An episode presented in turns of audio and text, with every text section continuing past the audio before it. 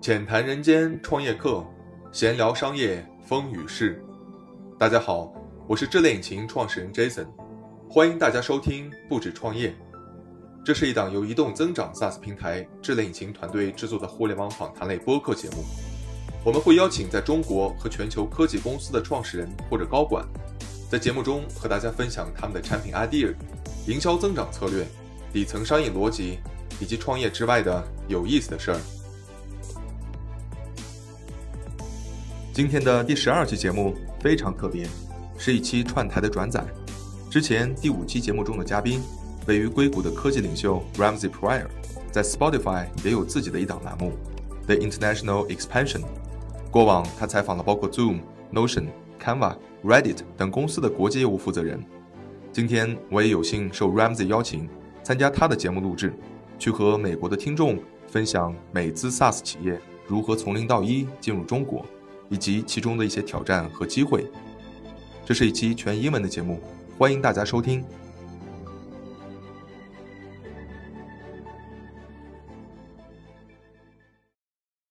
Do the research, trying to find out like you know uh, where your audience are and who they are. Like try to describe their um, persona, their profiles, and uh, locate them. Then we may have a clear target. Okay, those guys, those people here, okay, I should like target them. And the second, try to find a weapon.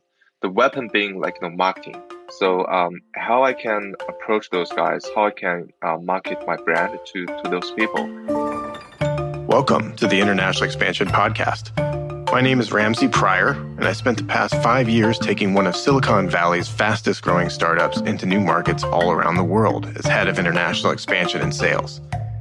Tech companies are able to expand overseas faster than ever before, but there's quite a lot that goes into getting it right.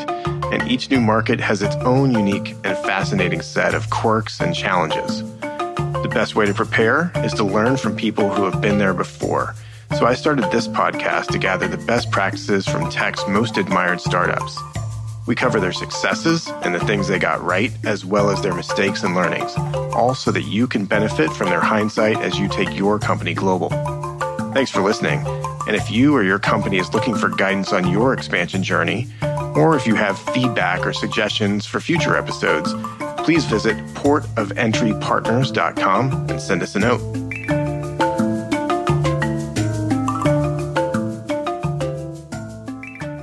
Welcome to another episode of the International Expansion Podcast. Today's discussion is focused specifically on entering the China market.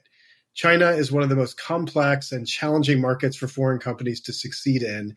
It has so many hurdles to solve, including regulatory challenges, geopolitics, and a large language and cultural learning curve. But for those who succeed, the rewards and the market potential are massive. With a GDP of over 18 trillion, it's the second largest economy in the world.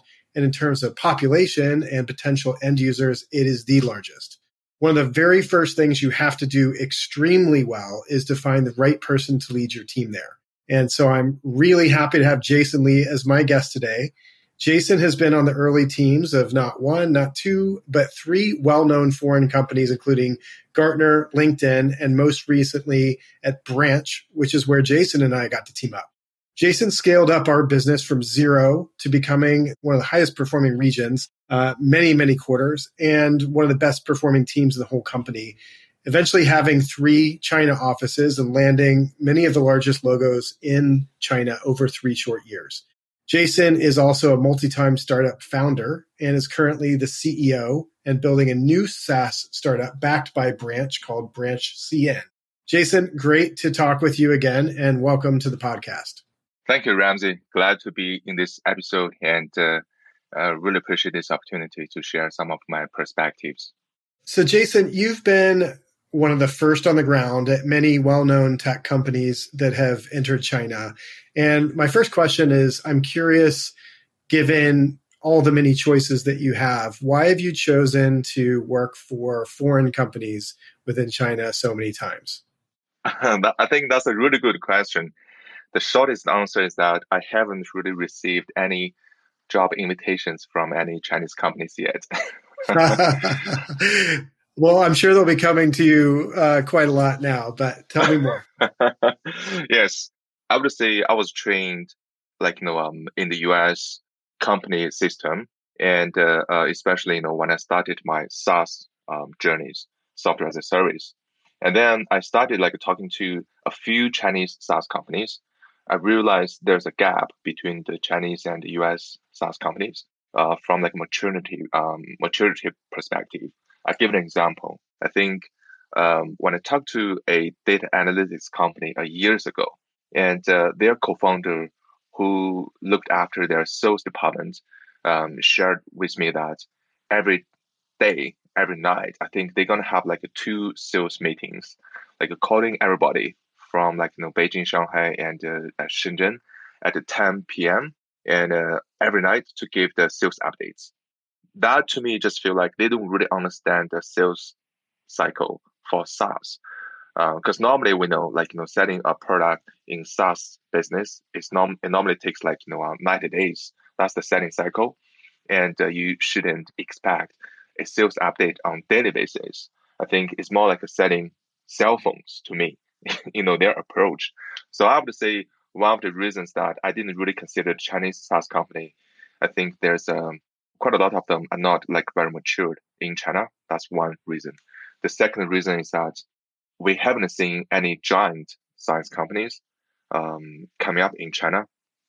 Although we know, like you know, we have Alibaba, Baidu, you know, Tencent, ByteDance, but they are more like you know, um, individual consumer centric uh, business, but not like you know, um, B two B SaaS business. So I think that's the um, two reasons. Interesting. You you kind of knew early on you wanted to be focused on B two B, perhaps, and you saw that the way of uh, doing B2B just felt like it made more sense the way that you had seen and experienced with US companies. I've, I've heard many people talk uh, that I've met from China talk about the difference between working cultures in China and in the US. And I know the expectations can be quite demanding for employees in China. So we'll get into the specifics of those sorts of things. But before we get super deep into the details, now that you've been part of multiple well known foreign companies going into China. I'd like to ask you first have you seen any patterns or trends that you could see applying to all the entry experiences you've been part of in terms of challenges or the way things need to happen? Or is, has every experience been quite a bit different? Do you see any similarities between them or have they all been unique? I would say each business model is like unique and the way they get into China is unique. However, to look back I can see some successful um, examples for the US companies getting to China. They do have a pattern or they do have like, you know, a similar journey. So the first thing I think they do is like uh, try to get into China very carefully, like uh, test of the water with selling some like, you know, uh, existing product, the product they're already selling in the global market. They just like, you know, translate it and bring to China to sell it. I think uh, if you look LinkedIn, or like even you look like a branch uh, selling to the export market is pretty similar. Uh, they do have a product, just take them here to China to sell it and test the water. I think after a while, then um, most of those companies, if they can prove there's a little bit like you know product market fit, and uh, they move to the second stage, um, trying to find an option to have a business partner, have a local business partner, and uh, to look for some, you know, uh, more creative ways for the um, entity structure. So I give an example like LinkedIn. I think when they get into China, probably after a few months, then they find like a Sequoia Capital and some other, you know, um, VCs to form up a joint venture to uh, do the business. And GitLab in China is the same. They separated their business and uh, um, work with the local management team to build up new VCs. So I think the sec- second step is more like you know finding more uh, creative um, joint venture, sort of like the entity structure, and uh, to um, make the business um, operating properly in China. The third thing normally they do is like based on the um, existing product, the experience, and uh, based on their um, new company structure. Normally, will develop some like localized, very localized product uh, or business model to meet like the local needs. Um, example like LinkedIn. So um, LinkedIn is pretty much like a web-based, you know, um, business back then when I was um, with them, like you know, 2013, 14. And uh, but in China, they developed a specific app, like a, a mobile centric called Chitu, just for China. And uh, Canva, uh, another example. Canva, I think, in the global market, they focus pretty much on the um, B2C market. Like uh, users use their templates to create sort of the post, something like that. But in China, their business model shifted a little bit. Like they, mo- they focus quite a lot on the B2B part, um, providing you know enterprise solutions. And for uh, branch, it's the same. Uh, you know, we sell like a deep link and uh, mobile attribution to the Chinese export advertisers uh, when we first entered into China. But after like the first step, second step, and third step I mentioned, now we are building a new platform. It's pretty much like you know a gamification campaign platform, just to uh, you know sort of the customize the solutions for the Chinese developers only. So I think that's the pattern I see. Um, to uh, long story short, like uh, test water um, as the first step, then find some like you know um, new entity structures. That's the second step. And third one is like having a brand new localized product. That's the last one. Wow, that's a really interesting way to capture the differences. I hadn't really thought about what you know the way that you put it, but uh, looking back, I definitely know that we did it that way um, at Branch, and I hadn't really realized that when multinational companies are going into markets, they often think about how much I'm going to have to localize what I do, if at all, to succeed.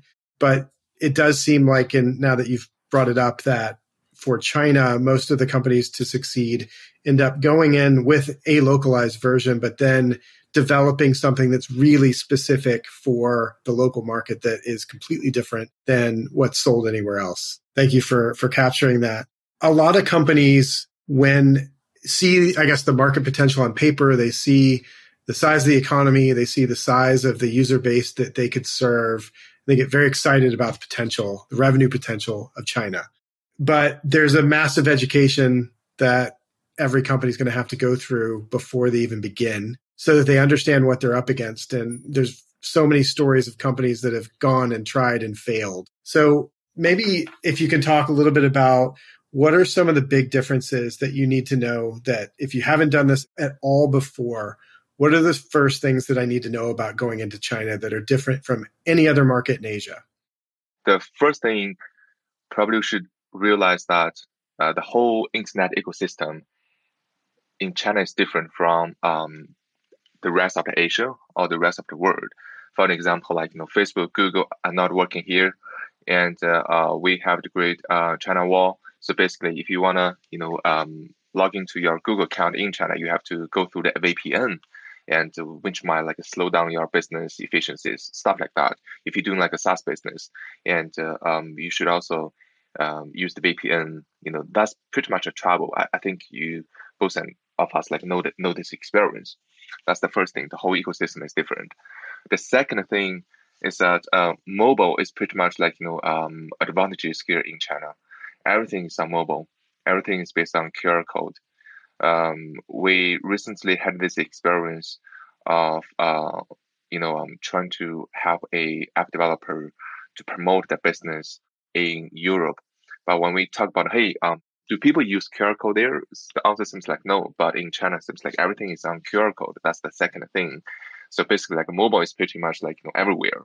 The third thing is that I think most importantly is that China is a highly competitive market compared with any other market in Asia.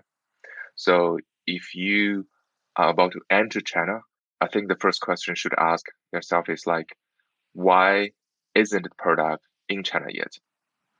Why isn't someone build it yet? Or is that um, someone built a similar product but not exactly the same? I give an example like still regarding branch, like years ago, uh, when we do the research about the China market, like you know attribution, like deep link, then we realize, wow, actually they already have like two unicorns doing a similar business in China.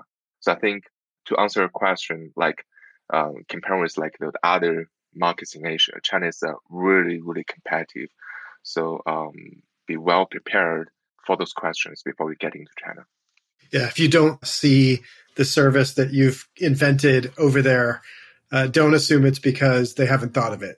There's there could be a reason or there could be companies that you just haven't been able to Google yet because Google doesn't cover, you know, as, as well, or you, you can't find them. But yeah, there there might be a massive company already doing, or many doing exactly what you would like to do. Yeah, absolutely. In China, we have a word to describe it. So in Chinese, uh, it's called 卷,内卷. So in English, it means like you know everything is just like so competitive, and uh, if you I give an example, like you know, even within like a large companies like a Tencent or ByteDance, uh, once they identified a good idea, they normally gonna uh, immediately just build up like you know three, four, five teams, separate teams, give them some resources, traffic resources, like you know uh, funding resources and you know engineering resources. Like you just you guys just build it, and uh, in the end, who's gonna stand out, then who's gonna win. So they create sort of the internal competition for some ideas first. So you think about if, if as a foreign company you want to get into China and be prepared for that. So competition is everywhere. I remember Jason, you told me once about how hard it is for startups inside of China because there are these massive companies that if you start coming up with something that looks pretty promising, like you said, they will put people on it and and demolish the competition. And so eh, I think that I don't know if you gave me this analogy or someone else, but it's sort of like you have to grow as a plant in a field with elephants that will easily stomp you very quickly in your lifespan. So you have to grow, you know, quietly and carefully until you're big enough to actually compete.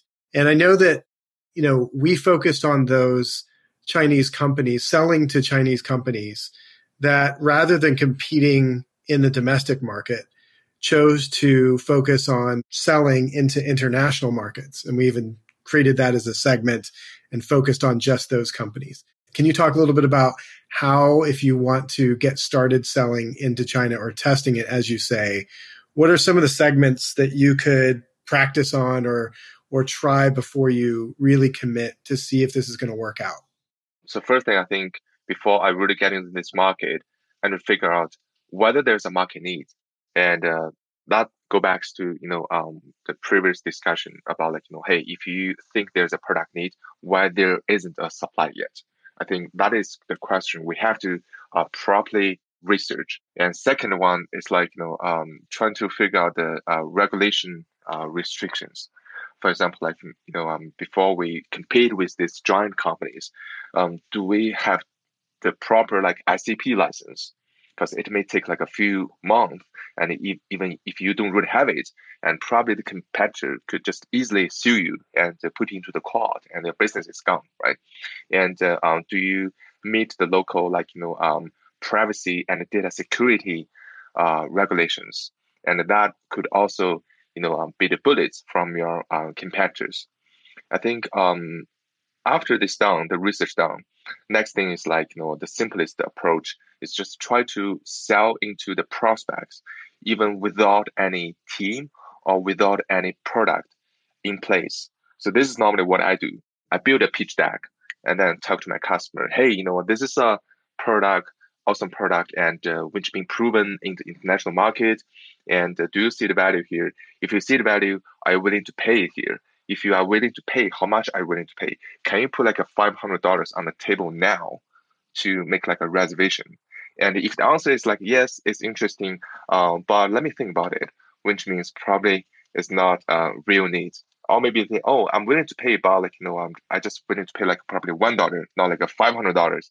And I think that also tells something. So I think my approach here to easily test it out is just to uh, bring the product, the demo, anything, the pitch deck, to your prospects and ask them to pay immediately. I love that you guys always pitched with whiteboards rather than sales presentations as well. I thought that was uh, a very interesting insight. Let me uh, go back and touch on two things that you kind of referenced in case people are not aware. The first one is the whole notion of ICP licensing, the fact that you can't just, you know, put up a website and start selling in China. It's not that simple. Can you talk a little bit about if you're a foreign company and you want to have to do e-commerce or sell something over the web. Can you talk about what's required to do that legally? Okay, I think I'm not expert for that, but I can share some limited information that I collected. I think as for ICP, we have two types of um, ICP license. I think one is called ICP certificate. Another one is like ICP license. As for the certificate, it's like you know um, pretty simple and easy. As long as you have a website and uh, you should and you could apply a certificate within maybe like you know, two weeks or three weeks, and uh, it doesn't cost you much. So I think that's pretty standard thing, no matter like you Chinese company or foreign companies. But second thing, ICP license is that if you are a content provider, let's say uh, on your website, you're going to host a lot of the contents, and uh, obviously that's going to be something different. And uh, you may need like you know ICP license, and it will take like um, normally like a, a few months up to like a six months. And um, what's more, if you want to go further, like in the future, uh, get to IPO stage, I think a lot of companies will have a VIE structure in China. Um, then it may also require ICP license as well. So I think like you know um, this is pretty much like you know um, hurdle for quite a lot of the US companies or foreign companies, especially the internet companies getting to China. And that is something uh, I, I highly encourage that um, people just get a um, outside counsel uh, or local counsel um, to do a consultation. Thanks for that. And I, I did actually have to get pretty deep into the weeds of what's required for those two different types of I, ICP licensing, the, the ICP filing, and I know I'll mispronounce it, or the, the Bay, Bay on. Yes, that's the what called license certificate. Yeah. And then, you know, I know that if you actually want to take money and locally or sign contracts, you need the, the more robust one, which requires approval and they want to know what segment you'll be selling to. And it's certain entire industry segments like education are incredibly tightly restricted or even off limits to foreign companies. So you definitely have to do your homework, you know, regulatory wise to even know whether you're allowed to compete domestically and, and if so, what types of licenses you'll have to get. Um, Jason, coming back to the other thing I wanted to ask, you said that when you were considering which career and which companies you wanted to work for, that you had not seen many Chinese B2B businesses or software businesses. Is that still the case? And if so, does that mean there's an opportunity for foreign B2B software companies? How do you interpret that? I think definitely that should be the opportunities for the foreign companies, foreign software companies getting China. But the second thing, it also reflects some of the uh, market situation. First one is that people normally say Chinese companies are not willing to pay for software or they are willing to pay very little to a software. And the second thing is that in China today, we see more and more companies putting a lot of the conscious on the data security part, which means SaaS, software as a service, might not be the best solution for a lot of the companies. They sort of like a prefer on-premise solutions. This is a little bit like a um, sort of like against you know the, trend, but it's what it is today. We, saw some of the companies being very successful because they offer such like on-premise solutions. And uh, the third thing I would say, Chinese companies tend to build stuff by themselves rather than buy something from someone else. Give an example, CRM. We all see that you know um, Salesforce is like you know probably 200 billion dollar company or 100 billion dollar company is pretty big. And uh, if you look at the CRM system in China, it's going to be huge as well. However, we haven't seen anybody standing out, like you know, doing really good uh, in the CRM market in China. No matter like you foreign companies or you domestic companies. I think one of the reasons is that they just like try to build everything by themselves if they grow big. Take like attribute attribution as, as an example. In China, like you know uh, the large internet giants like you know Meituan, like you know uh, ByteDance. I think when they do the attribution, they just try to build a self attribution network system by themselves rather than talk to some of the service providers. I think that also makes the hurdle for the foreign companies or domestic companies to grow up in China. So I would say to answer your question shortly, yes, there is an opportunity However, there are more challenges we have to face. That's fascinating. In so many ways, that reminds me of software sales in the US before cloud became popular when everyone was doing things on premises, when companies, IT departments were developing all sorts of applications for the company itself. Now it feels much more like everything's Legos. It's all SaaS based services you plug together.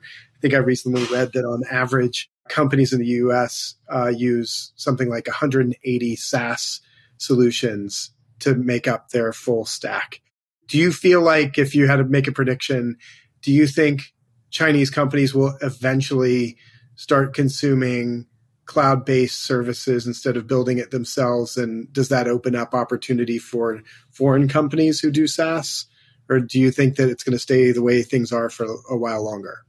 Um, if you ask my personal thoughts, I would say I'm a hundred percent believer that you know all the Chinese companies will open to cloud-based SaaS subscription softwares because uh, that's like you know, more efficient. And the second thing is like you can't build anything by yourself, and that's not your core business. Why should you build? Should you build that? I think that's my philosophy. But in the short term, I would say uh, it really depends on the vertical of what softwares are you building, and uh, what industry and what functions that um, basically what value you can provide to your customers. So I would say like, you know, in the end of the day, is still about like, you know, the value um, you offer to the customers. If the value is strong enough, and uh, I don't think they're gonna just build it by themselves. And if the cost is too much, I think um, they wouldn't consider building by themselves. I think it's eventually it's still about the value. Jason, I'd love to get into details specific to sales. You did a fantastic job going from zero to taking your team to being one of the highest performing at the company for many quarters. And that's no easy feat given all the challenges we just talked about. and you kind of referenced the you know something about Chinese companies there's a perception perhaps that it's harder to get them to pay for software especially if they feel like maybe they could build it themselves. You managed to do it. So let me ask, what what's different about selling in China? How did you pull it off? And what advice would you give a company that wants to do as a fantastic job of selling to Chinese companies?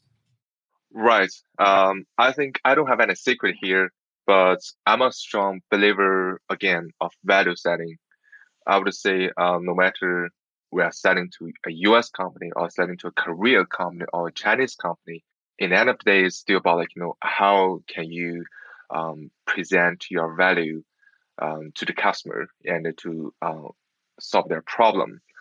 So I would say like you know um right now, uh even like in my current SaaS startup, um I always emphasize like you know um value selling approach. So basically, uh the framework is pretty uh straightforward. It's like uh, you, you got to try to understand the corporate objective of your customer, and then um that's like you know what the CEOs, what like board of directors they care about. The second thing is like you know uh, you're to figure out what is the business objective of the person that you talk to, uh, which means like, you know, a CMO, then probably list acquisition, stuff like that, like you know, one level down. And third one is like, what are the pain points or like, you know, uh, the challenges that stand in a way to stop him or her to achieve his uh, or her business objective. Then what is like the, the, the, the solution in his or her mind just ask him to, to to tell you what is the solution he expects then try to fit in like your solution and uh, uh, try to figure out like the power, authority, buying process, timeline, stuff like that. So I would say I use this framework and coach it um, uh, with the team, uh, get everybody um, try to become like a value seller. And then, uh, so no matter they talk to a traditional Chinese companies or maybe like a internet or uh, like, like tech savvy um, companies, we all use this approach. But just like you gotta tweak it a little bit, you know, based on the situation and the context. But in the end, I think uh, value selling is the core that you know um, helped us to achieve um, quarter by quarter. Like you know, uh, it's comforting to know that it's not something totally different. It's at the end of the day, value selling works there too. I definitely noticed a lot of differences, maybe in sort of just the logistics, the details. You know, for example, uh, it was impossible to use Salesforce uh, to track sales activity in China for a number of reasons. Um, and I noticed you guys were working at all hours of the day, and you, you told me a lot about the importance of showing your face, the importance of consistency, the importance of building relationships. So, can you talk a little bit about some of those things that you think are actually different when selling in China or more intense in some ways or more relatively more important for the China market than you've seen elsewhere? Well, a couple of things I think um, might be different. So first one is like you know the relationship. I think um, Ramsey, Ramsey, you probably know the Chinese word like uh, 关系. Um, but I would say that's sort of like you know um, old-fashioned term. Uh, in the new business norm, I would say like you know 关系 is important, but not that important in China. So compared with the other market. Um, so second thing, the difference is that the Chinese customers normally would require a lot from you. A lot being two things. One is like extra effort. You are selling a software to them, but they may expect, hey, just give me some like a free consultation. Help me to do more work. That's like one thing. Normally we, we have to do that because like that's the way we build up trust since we're new to the market. Second thing is that they would require a very crystal clear result, um, like ROI result after using your product. I think that's like you know um, slightly different from the other markets we talk to because like the value selling part is all about like you know um, ask the rest questions and uh, try to listen carefully and try to pitch your product and uh, make the product um, and uh, pinpoint like you know a value match, right? That's all about like a talking communication. But Chinese companies prefer to do the POCs and they, they want to see the solid result after the POC and uh, whether you guys can deliver something fantastic as you said. I think uh, that might be different from the other market. So um, eventually, it's still about the product. If you have a solid product, if you can manage the POC well, if you can prove that you have a good result and uh, good ROI, I think um, even the guanxi or the other stuff wouldn't be that important. And guanxi, just for folks who may not have heard that term or might have seen it but not know how, how it was actually said, that's that notion of the reciprocity relationship driven you scratch my back i scratch your back type of thing i think there was a maybe a stereotype that in certain markets in Asia and China being one of them, you know, relationships really mattered. If you could build a relationship that would open doors, without it, you wouldn't get very far. Fair to say? I think that's the way uh, it used to be. But now I'm not saying right. Uh, Guanxi is not in, is not that important. But what I'm trying to say is that uh, Guanxi is just like one of the uh, factors that to win a business, and especially um, you are new to the market and uh, you need some like introductions. Uh, of course, uh, you need to build, build up like some network and know somebody. Uh, otherwise, like they wouldn't even give you a chance to do the POC. I think because like doing POC, they're gonna put like manpower into it as well. So that's based on the trust, and the trust is coming from like relationship from Guanxi. So I think um, from that perspective, um, yes, Guanxi is, is pretty important. And the second thing is like if you are selling something very non-unique, okay, then Guanxi become the top priority because I have this solution, you have this solution. In the end of the day, you know, it's probably uh, Guanxi or relationship matters. But if you're selling something like unique, and uh, I wouldn't say like a, a relationship dominates the whole uh, business process. This episode is brought to you by Globalization Partners. Many people assume that in order to enter a new country, you have to set up a new entity for your company, which can mean engaging in months of filings, years of investment obligations, legal fees, and a boatload of aspirin for all those headaches. That's a really heavy burden, especially if you're only hiring a few employees or if you're still testing a particular market. Globalization Partners invented a better way of hiring talent in other countries in 2012 that allows you to focus on hiring the talent you need and growing your company while they take care of the employment details. They provide locally compliant employee contracts, manage payroll, pensions, benefits, and a lot more as part of the package. And they cover 187 countries and 180 currencies. They offer all of this through their proprietary technology platform and provide experts you can call on when tricky situations come up anywhere in the world. And take it from me, these situations do come up frequently. And when they do, you want the most experienced people and the best technology behind you. For more information, visit globalizationpartners.com and choose the country you'd like to learn more about. Let's talk about two other aspects. Um, building a brand you know, you're starting from scratch. People probably have not ever heard of you, your company, um, what you do. How do you how do you do that? You've done that now two or three times, building a, someone else's brand in China, and then how do you build the team to do all these amazing things? So uh, let's start with maybe the first one. How do you how do you build buzz for your company from scratch in such a giant market? I think to build up a brand in China from scratch, the first thing is also to do the research, trying to find out like you know uh, where your audience are and who they are. Like try to describe their um, persona, their profiles, and uh, locate them. And then we may have a clear target. Okay, those guys, those people here. Okay, I should like target them. And the second, try to find a weapon. The weapon being like you know marketing, right? So um, how I can approach those guys, how I can uh, market my brand to to those people. So what we did is that um, back to the experience like in link, sorry um, in Branch and LinkedIn the same. We normally find some uh, third party media agencies who specialized in this field, this vertical, and pay them a little bit money, and then they're gonna host some sort of like a hundreds of people uh, event, like a growth salon for us, and uh, um, we give them the names, sorry, the titles and uh, functions and uh, uh, company natures. So they invited people here, then we just like you know uh, market them what we want to see. So I think like that's the second thing, just find a partner who has those like connections could help you to you know do the aspirate.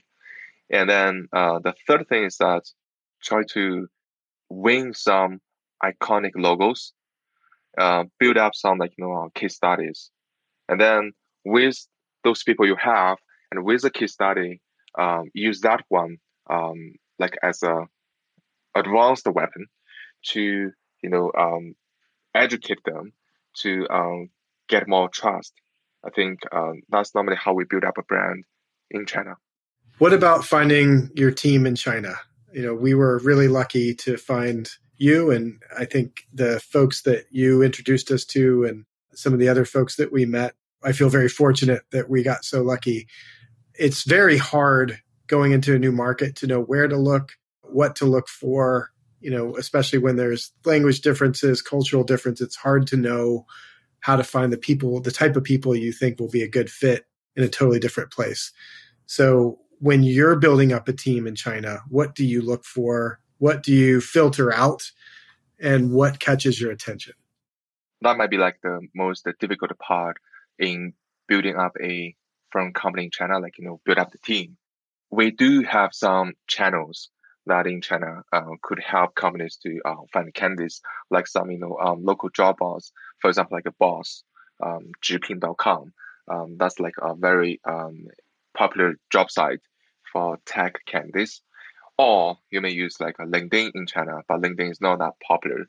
I think uh, you could only attract like you know uh, foreign candidates or maybe candidates in China, but with like you know international experiences or background. But I would say like you know um so the first one like you know the channels how to find the candidates, except using those job boards, maybe use a good and uh, trustworthy headhunter uh, should be I think a very effective way because those people could be the bridge uh, between you and also the job market, the candidates, and uh, they understand like you know what you are looking for, and they try to locate the right candidates for you.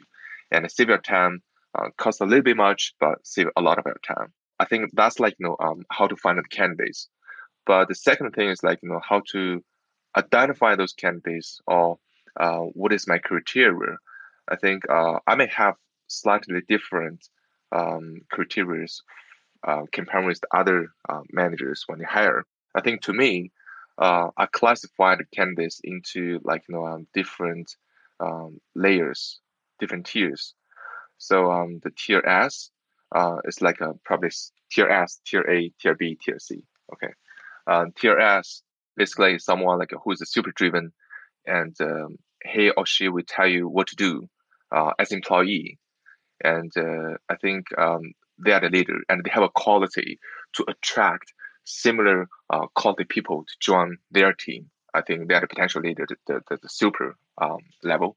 And the tier A means like you know someone who you don't really tell him what to do, um, but he will get the job done properly. And uh, um, you don't need to tell them like you know when's the deadline, but they're gonna get things accomplished you know uh, within the, the plan. I think um, they are A class candidates, and uh, B class is that they have a pretty polished background from large companies, from maybe you know um, top-notch schools, but they also get their pay rise, you know, um, over different um, companies, different positions. But they're pretty good at PPT, uh, doing the presentation. But you ask them to uh, solve a solid problem, a very challenging problem, might not be the right person. Uh, so I call them like a B candidates, and uh, there are a lot, a lot of the B candidates, pretty expensive, and uh, uh each time asking for a very high salary. I think those candidates are a lot in the market, and the C candidates is like you know, you ask them to do three things, then they get one thing done for you. So we definitely try to avoid it. So I, would say like you know, when I uh, try to build up my team in the past, um, I definitely try to look for like A or S candidates because once you have A or S tier candidates, and uh, they're gonna get the business done, they're gonna build a business for you, and a lot of things you are not aware of that, and they will think about it, they will cover it for you. So I think like you know that's my philosophy. And if we really look into this like you know as ABC, I think three elements there. First one is like uh, the the skills, and uh, the second one is like the knowledge, and the third one is like some sort of the soft qualities, like whether you're being driven or whether you're being like, you know, um, whether you have the ownership, whether you're problem solver, stuff like that. So I think like, you know, from S or A candidates, those soft qualities, um, much, much more important than the skills or knowledge. So that's my philosophy. So if we look back, like, you know, uh, when we're at branch, we try to hire people. Uh, some of the SDRs back then we hired, they didn't have any studying experience. They didn't have any experience working in a software as a service company. However, now they become the top sales.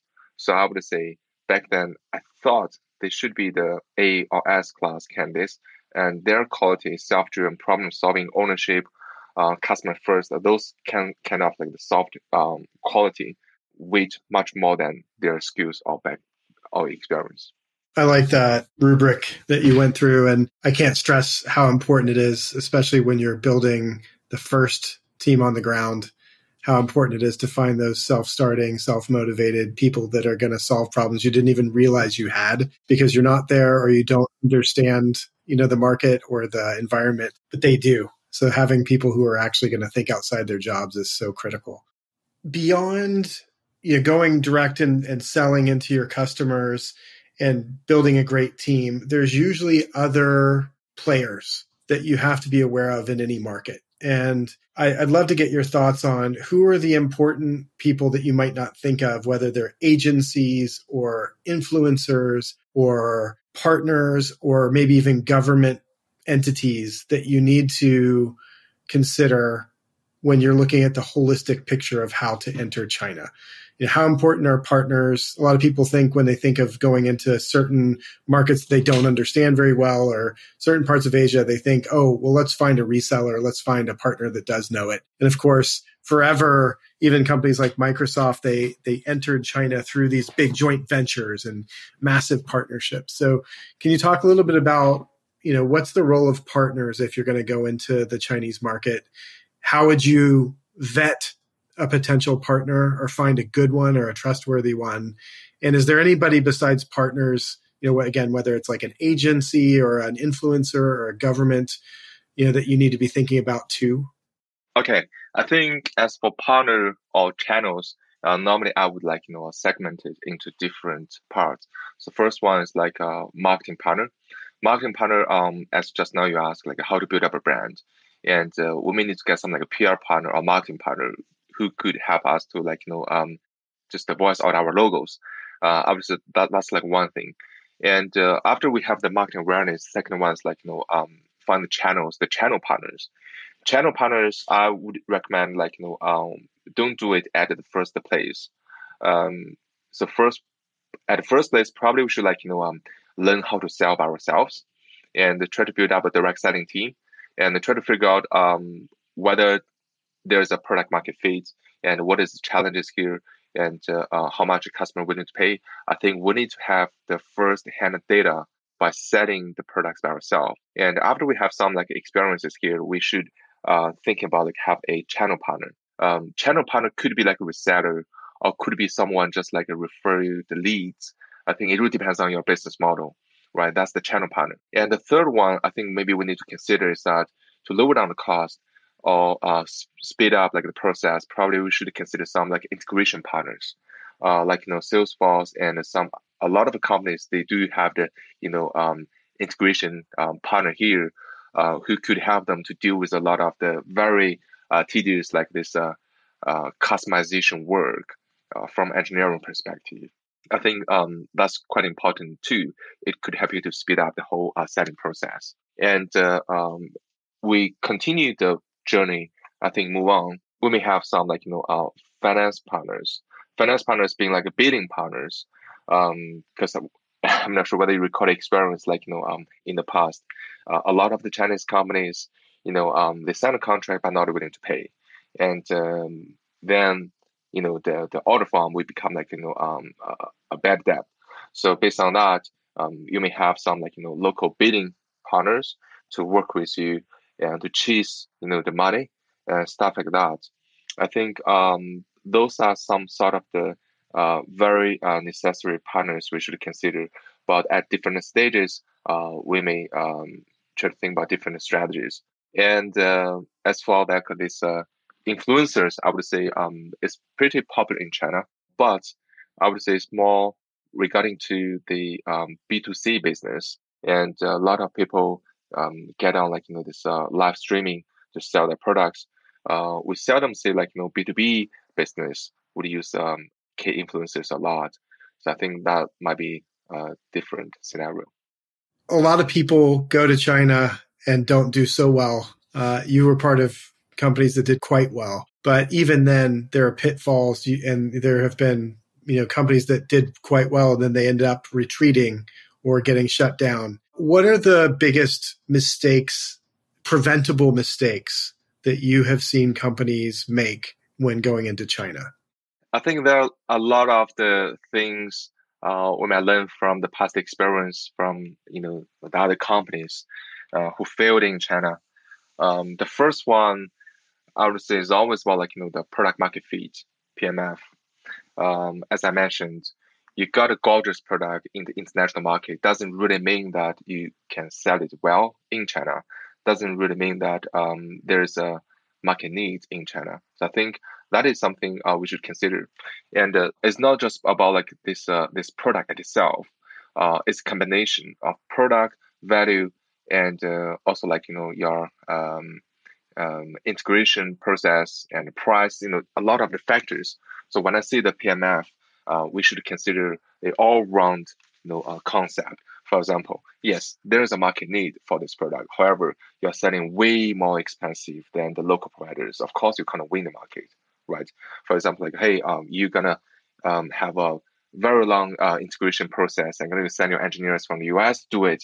Of course, you can't compete with the local providers. I think that's what I call the PMF. That's a whole thing. It's not just a product thing. Okay, probably I should call it a solution um, fit market. It's not, it's SFM, not PFM. Okay. So the second thing I would say is like, uh, I see a lot of experience, the failures coming from the uh, local team, like uh, like a um, local management team, authorization. So like like a finance, like legal. A lot of times I see those teams in China report back to the HQ, and uh, HQ gonna make the decision about like, hey, um, the bidding terms and uh, um, the legal terms, stuff like that. However, I would say they have very little knowledge about what is going on in China in this market. And uh, if we talk about something like, you know, um, analogy is like you are fighting the battle in the field and you hear the gong you hear the, the bomb, but you can't make a decision. Decision is making from some some commander like you know miles away. They don't really know what's going on in this battle in this field. So I think that's probably the uh, second problem. Um, who can make the decisions? The third thing, obviously, is like um, the leader himself, the local leader. Um, we see quite a lot of foreign companies, they send someone from the headquarters, uh, like um, employee. They thought they should have some sort of the Chinese background or experience, then send him from headquarters to China to lead up the business as the CEO or as the general manager. However, the person may look like Chinese, but he doesn't really have any like you know local experience. Although he can speak the language, but it doesn't really mean he, he knows the culture. So I think uh, that causes a lot of the failure as well. So um, the local leader, that's being like number three. The last one, I would say, is um, stay in out. Basically, you're going to respect the local business norm and respect the market, respect your competitor, respect your customer. I think it works for every market, not only China. So um, again, before you get into the market, don't just think you can replicate your success or the way you do the business in another market. You can replicate success in China. Think about like you know, um, it's a brand new startup, and uh, try to figure out everything from the scratch. So we talked about the mistakes that people often make. What are some of the best practices, pro moves, best things you've ever seen that you've put into your playbook in terms of, you know, going into China and doing it really, really well? I can't really say that um, I have the you know um, experience to share to, to to share to the audience that uh, something we're doing really well. Um, but I can basically um, think of something might be helpful. So the first one is like try to work with the headquarters and let them to um, give authority to the local teams. That's pretty important uh, from efficiency perspective.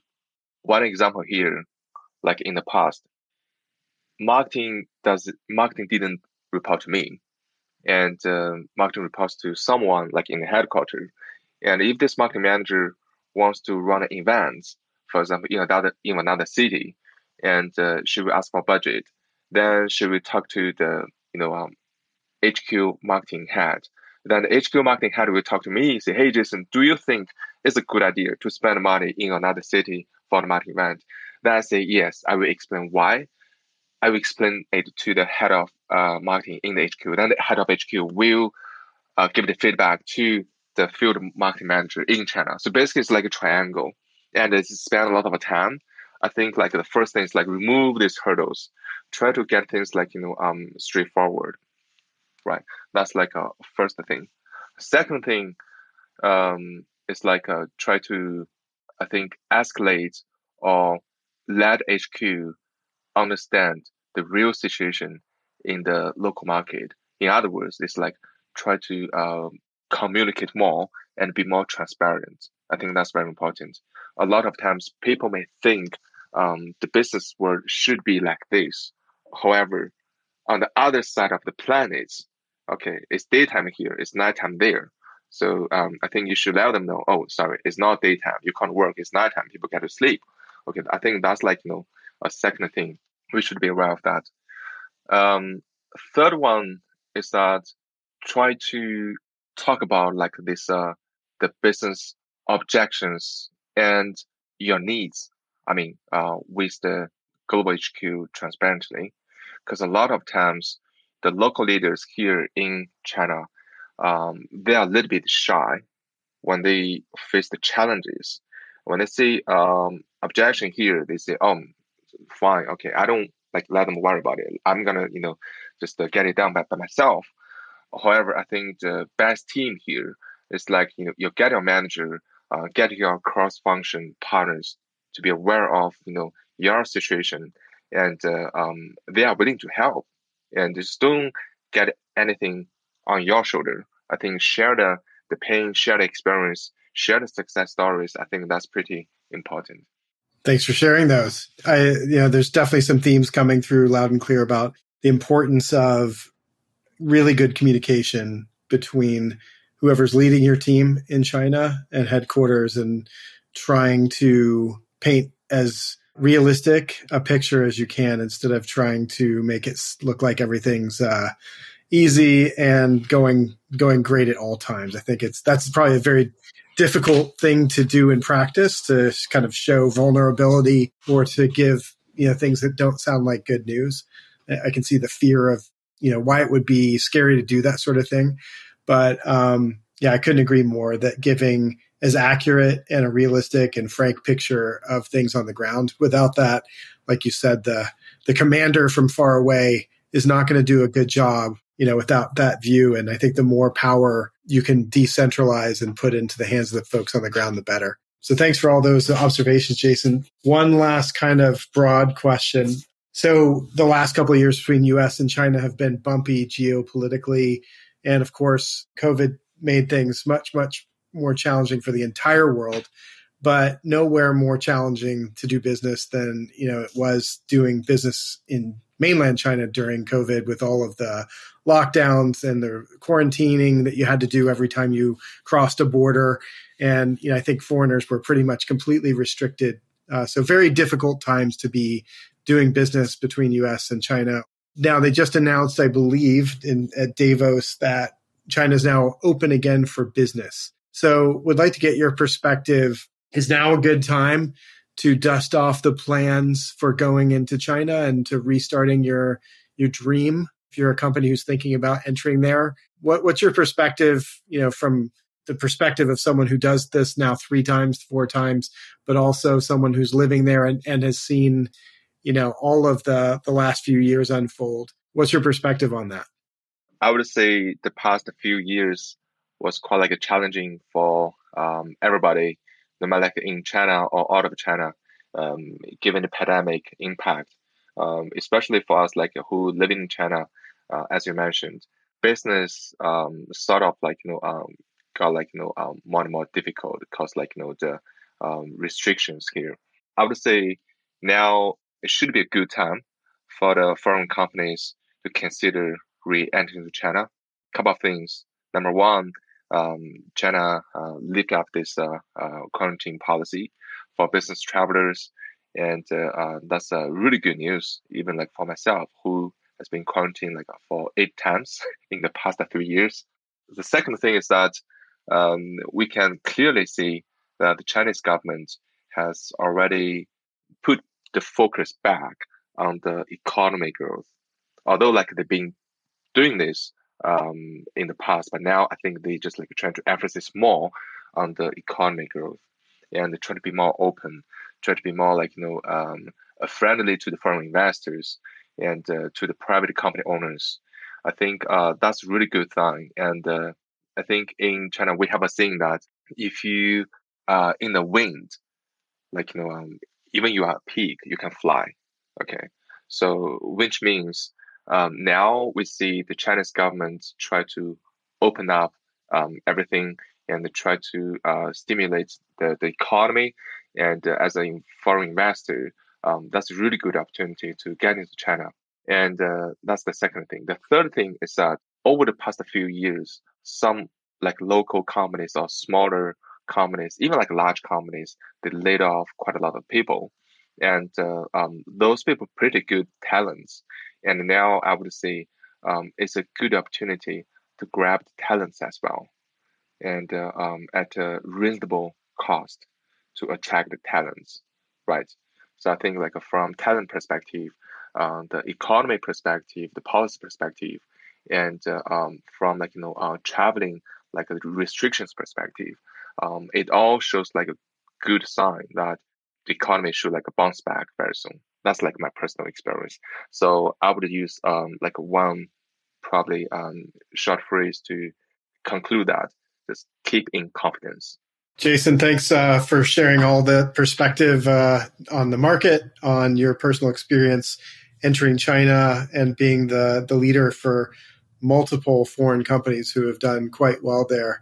I always learn so much every time I talk to you about this. You were one of the people that educated me the most uh, on China. And uh, I thank you for that. And I thank you for sharing all your thoughts with us today. Thank you very much, Ramsey, uh, for having me here. And uh, um, it's a good opportunity to share some of my thoughts, you know, um, to the to your friends, to the to the audience. And uh, um, glad to be here. Thank you. Thanks again for listening to the International Expansion Podcast. If you found this information helpful, I hope you'll subscribe and share this info with a friend or colleague. As a reminder, if you or your company is looking for guidance on your international expansion journey, from sizing and prioritizing markets to getting up to speed on local conditions, finding world class talent, or building up your brand and revenue, please visit portofentrypartners.com and send us a note. Until next time, take care.